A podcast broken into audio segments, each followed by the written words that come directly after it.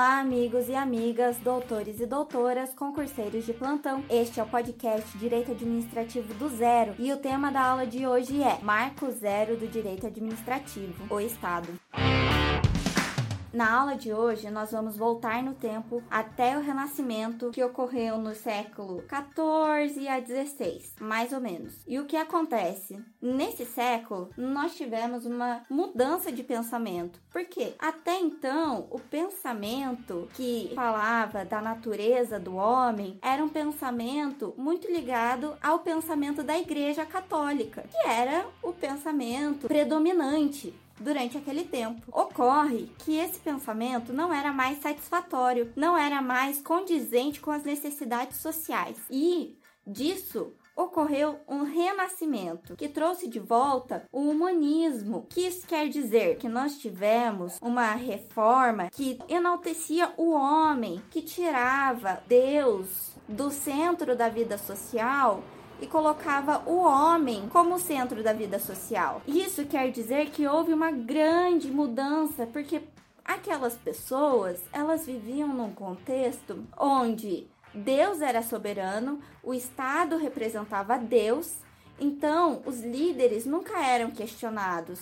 Os crimes cometidos pela igreja nunca eram questionados porque eram tomados como vontade divina. E isso não condizia mais com a qualidade de vida.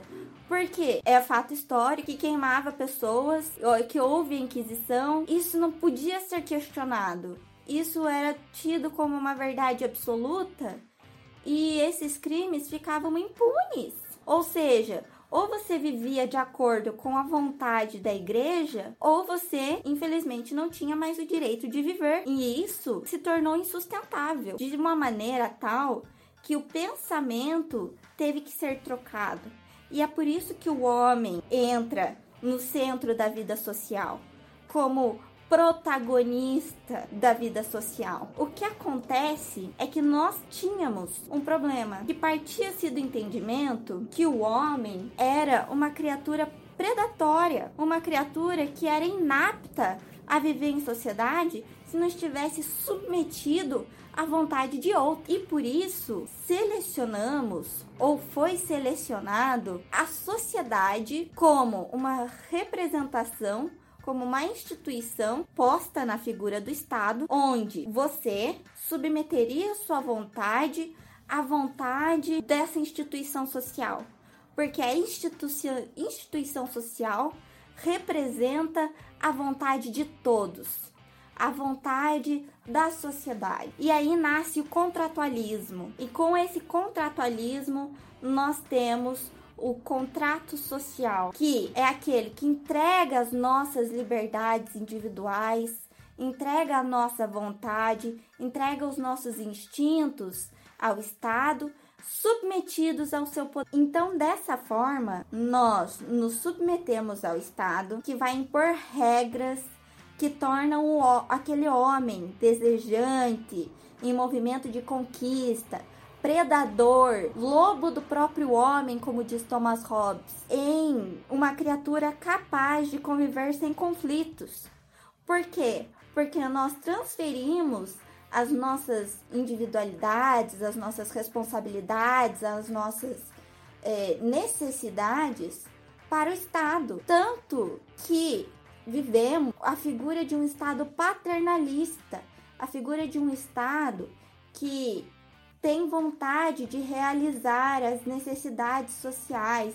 É um Estado que se vê provedor, se vê provedor de saúde, se vê provedor de educação, se vê provedor de transporte público, mas ao mesmo tempo, o Estado, nas palavras de Rothbard, é a única organização da sociedade que não arrecada por meio da contribuição pagamento voluntário, mas sim por meio da coerção. O Estado é aquela organização social que tenta manter o monopólio do uso da força e da violência em uma determinada área. Ou seja, ao entregar as nossas individualidades, a nossa liberdade ao Estado, ele se tornou uma máquina poderosa.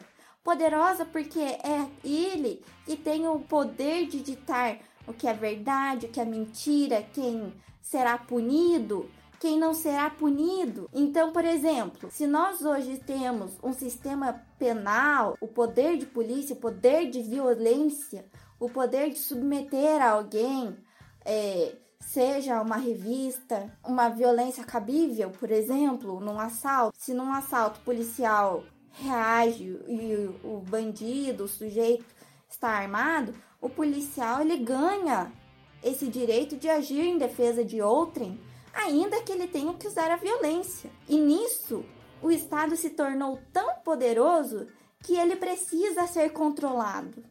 Ele precisa estar ainda servente das nossas necessidades. Ele precisa ser coibido de se exacerbar. Por exemplo, o que é um Estado que se que passa dos seus limites?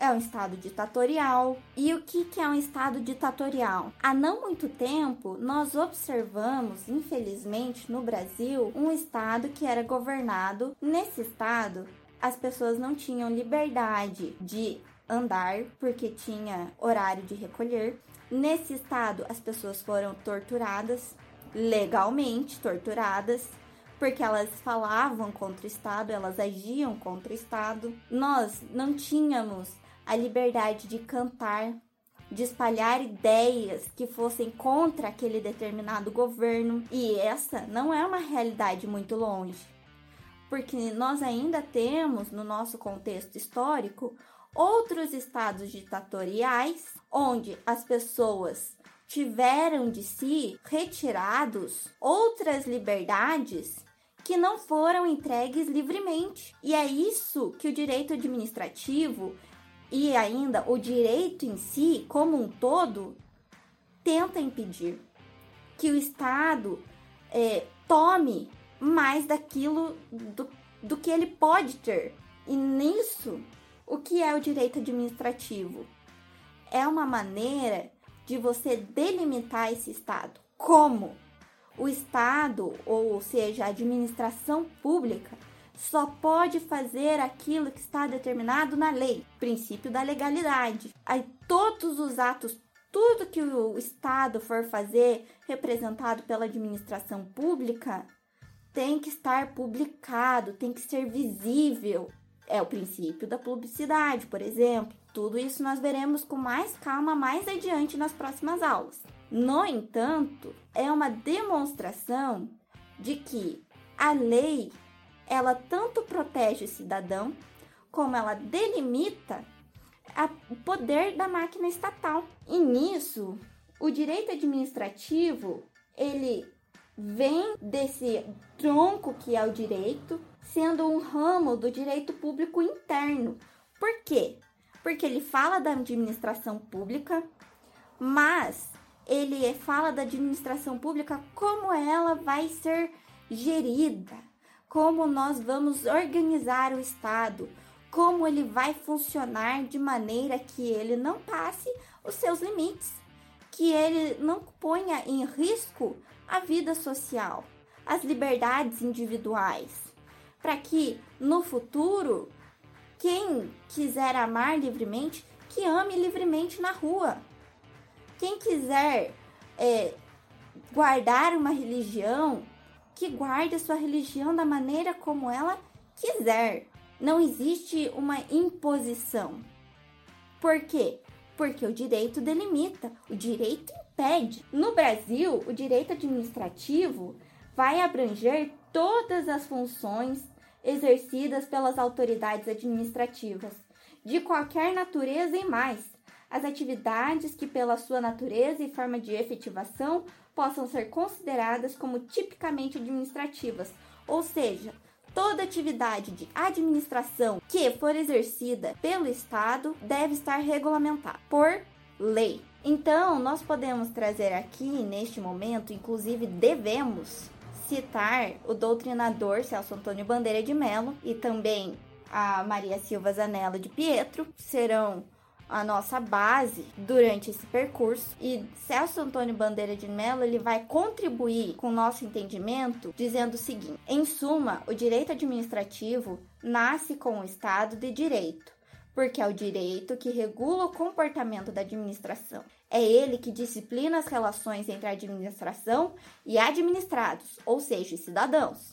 E só poderia mesmo existir a partir do instante em que o Estado, como qualquer, estivesse enclausurado pela ordem jurídica e restrito a mover-se dentro do âmbito desse mesmo quadro normativo, estabelecido genericamente. Portanto, o direito administrativo não é um direito criado para subjugar os interesses ou os direitos dos cidadãos ao Estado. Muito pelo contrário. É um direito que surge exatamente para regular a conduta do Estado e mantê-la afivelada às disposições legais, dentro desse espírito protetor do cidadão contra descomedimentos dos detentores do exercício do poder estatal. Ele é, por excelência, o direito defensivo do cidadão, o que não impede, evidentemente, que componha, como tem que compor, as hipóteses e os interesses individuais, onde se fletir aos interesses do todo, exatamente para a realização dos projetos de toda uma comunidade, expressados no texto legal. Quero encerrar essa aula com a seguinte conclusão: o direito administrativo é o direito que instrumenta, que arma o administrado para defender-se contra os perigos do uso desatado do poder. É o direito administrativo que vai proteger o administrado, o cidadão, do uso ilegal, do uso errado, do uso ilegítimo do poder estatal. Então, rápida retomada: o Estado é uma instituição social, ele parte da premissa de que o homem é predatório, de que o homem é mau e por isso ele deve ser controlado. Por isso, nós cedemos parte das nossas liberdades, dos nossos direitos, para que o Estado nos controle como sociedade. E esse é um poder muito grande e por isso esse poder não pode ficar solto na mão de qualquer administrador. E para isso, existe o direito administrativo que vai armar o administrado para defender-se desse uso desatado do poder estatal. Assim, o administrador público tem um limite. E é isso que eu gostaria que você guardasse dessa aula. Então, até a próxima aula. Espero que vocês tenham gostado. Interajam comigo no Instagram. E é isso. Até mais tarde.